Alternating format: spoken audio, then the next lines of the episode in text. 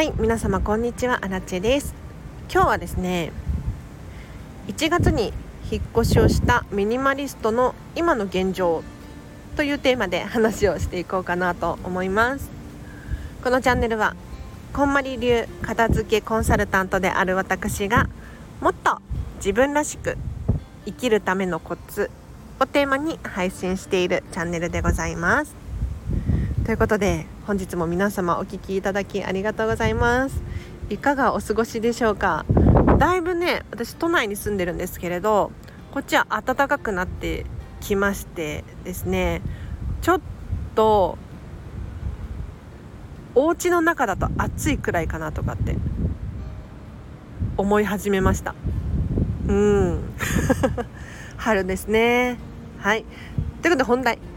実はですね私今年の1月の、ま二十何日とかだったかなに引っ越しをしたんですよ。都内から都内でお部屋のサイズ感もそのまま妹と一緒に猫と鳥と住んでます。で今引っ越しを終えて現状どんな感じなのかっていうのをお伝えさせていただくとですね結論から言うと正直。まだ気に入ってません。お部屋にねお部屋に納得がいっていないっていう感じかな。あの悪いとかっていうわけではなくって本当に以前住んでたお家が建て壊しだったんですよ。なので引っ越しをせざるを得ない状況だったのとあと建て壊しのね以前住んでたお家は割と古いんだけどそれがね良さでもあったなってすごく気づかされました。今住んでるお家は、まあ、新しいとかそういうわけではないんですが、まあ、いわゆる普通のマンション、まあ、都内のマンションをイメージしていただくと伝わるかと思うんですけれどもう、ね、壁が真っ白で柱も真っ白でもう天井も白いし電気も真っ白。もうねうーん、まあ、便利っちゃ便利なんだけれどまあ普通のいわゆるシンプルなお家なんです。で引っ越し自体は私ミニマリストなので妹もねそんなに物量多くないからそんなに苦ではなかったんです。で荷物を開けてじゃあどこに収納するかっていうのもまあ、なんとなく以前と同じような感じで配置をしてでクローゼットが押し入れになっちゃったのでもうそこはしょうがないから新しくポールハンガーを買ったりでそれを押し入れに入れてで本棚が本棚が必要だっていうことに気がついて新しく本棚を買い直しまあなんとかなんかんとかやってるんですね。で何が気に入らないのかって言ったらもうね本当にシンプルすぎて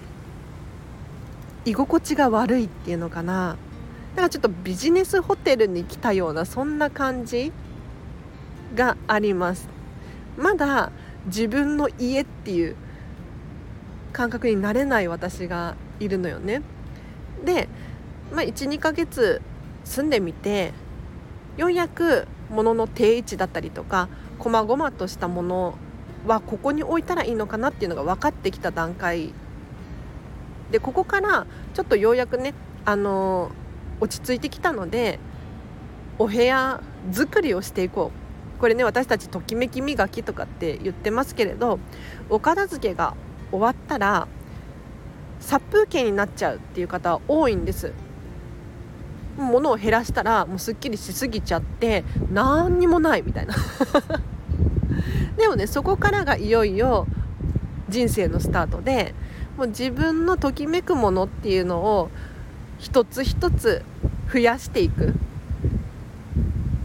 例えばお子様の写真を飾ってみようかなとか思い出の品を押し入れの奥から出してみようかなとかそういうことをちょっとずつ風が強い。ごめんね。ちょっとずつちょっとずつ増やしていくとようやく自分らしいお部屋っていうのが完成するのでもうここはもう根気強くですね。はい。今日明日ではなかなか難しいと思うのでまあね数年かかったりするパターンもあるみたいなんですけれどちょっとね長い目で見てみるといいかなと。で確かねこんまりさんがどこかでおっしゃっていた言葉があるんですけれどえっ、ー、とね完璧なお部屋っていうのは存在しない。っていうようなニュアンスのことを言ってた気がします。で確かこんまりさんが今までに住んだお家で一番良かったのはやっぱり一人で結婚する前か。結婚する前に一人でお部屋を借りていた時。でここだったらもう自分の好みでもういかようにもできるしっていう。確かそんなこと言ってたんですよね。で世の中にはねいろんなお家がありますけれどやっぱり100%完璧なお家っていうのはないないかもう本当になかなかないと思いますね。例えばコンセントの位置がちょっと違うとか壁の色がもうちょっと明るかったらいいのになとか押し入れの大きさがなんやかんやとかもういろいろあると思うんですよ。でもねないものを数えてたら本当にキリがないので今私アラチェがやらなければならないことって一体何かって言ったらもう賃貸なんだけれど今現状でできることをやっていくっていうことなんですね。なのでちょっと照明の色を変えてみようとかカーテン変えてみようとか壁紙どうにかこうにか貼ることができないかなとかあとはディズニーのね ポストカードを飾りたいんだけれどちょっとどこにどうやって飾ろうかなっていうのを考えてみるだったりとか。そうすることでまあ100%は無理かもしれないけれど自分らしいお部屋になっていくんじゃないかなで今それを私は頑張らなければならない段階にあるなっていうのを毎日感じております。なので皆さんもね今住んでるお家に満足してないかもしれない。うん、もっとこうだったらいいああだったらいいっていうのがもうねあると思うの本当にだけれど物理的に お部屋の大きさをねドラえもんがいたら話は別かもしれないけれどお家の大きさを大きくするとか小さくするとか収納スペースをピピッと伸ばすとかそういうことはできないじゃないですか。できないのでじゃあ現状できる精一杯のこと。これを繰り返していくともしかしたらときめくお家に近づくんじゃないかなと思います。では今日は以上です。いかがでしたでしょうか？あの悪くはないんですよね。今住んでるお家。悪くはなくって。うん多分お客様が来たらあ素敵なお部屋だねって言ってくれる人もいると思うんです。でもここの中にはもう私らしさっていうのが存在していなくって、まあ、唯一クローゼットにクローゼット押し入れに私のお洋服がかかっていたりとか本棚新しく買い替えたけれど本棚に自分の本がいっぱい並んでいる。でもお部屋自体はまあそんなに本当にシンプルでどこにでもあるようなお家だなーなんて思って、うん、難しいですね。これは本当に時間もかかるしもしかしたらお金もかかるんじゃないかななんて思います。今日ねテイク2なんですよ。これ誰かの参考になりますかね？はい。ちょっと明日急に暇になったのでお部屋をお片付けするのも予定に入れようかなと。うん。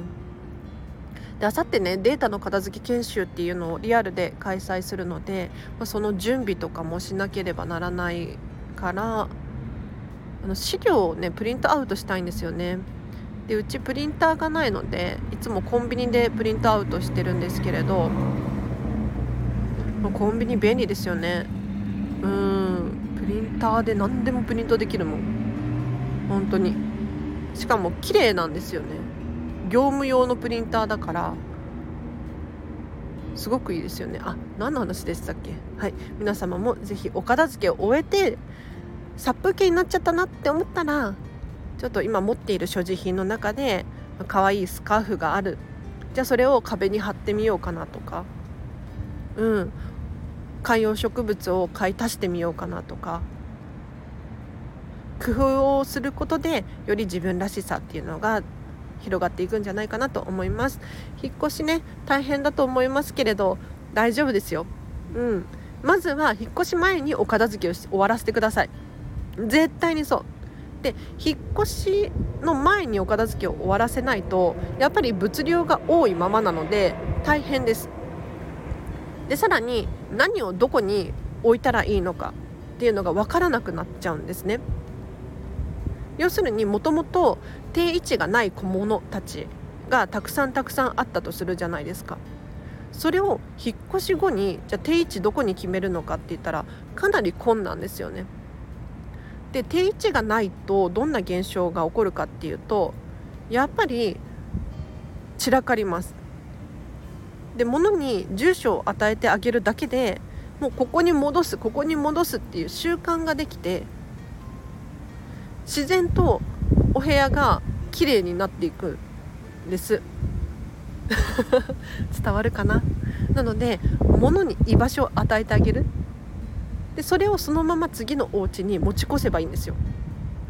キッチンのこの引き出しに入ってたものをじゃあ次のお家のキッチンのここの引き出しに入れよう。私の場合は以前クローゼットだったんだけれどクローゼットにかかっていたお洋服たちを、まあ、全部押し入れに入れよう。そのまま丸ごと入れるだけ。基本的にはね。ちょっとした細々とした部分が、えーと帳尻合わせしていくイメージ。実はねこの話今日テイク2なんですよ。ちょっともう夜だから頭回ってないのかな。あんまりうまく話ができなくてごめんなさい。えー、っと 今日はこれで終わりにします。皆様明日もハピネスを選んでお過ごしください。えー、っとこのチャンネルはですね毎日毎日お片付けの情報を配信しておりますのでもし興味がある方いらっしゃいましたらフォローしていただいていいねをしていただけるととっても嬉しいです。では皆様お聴きいただきありがとうございました。あらちでした。バイバイ。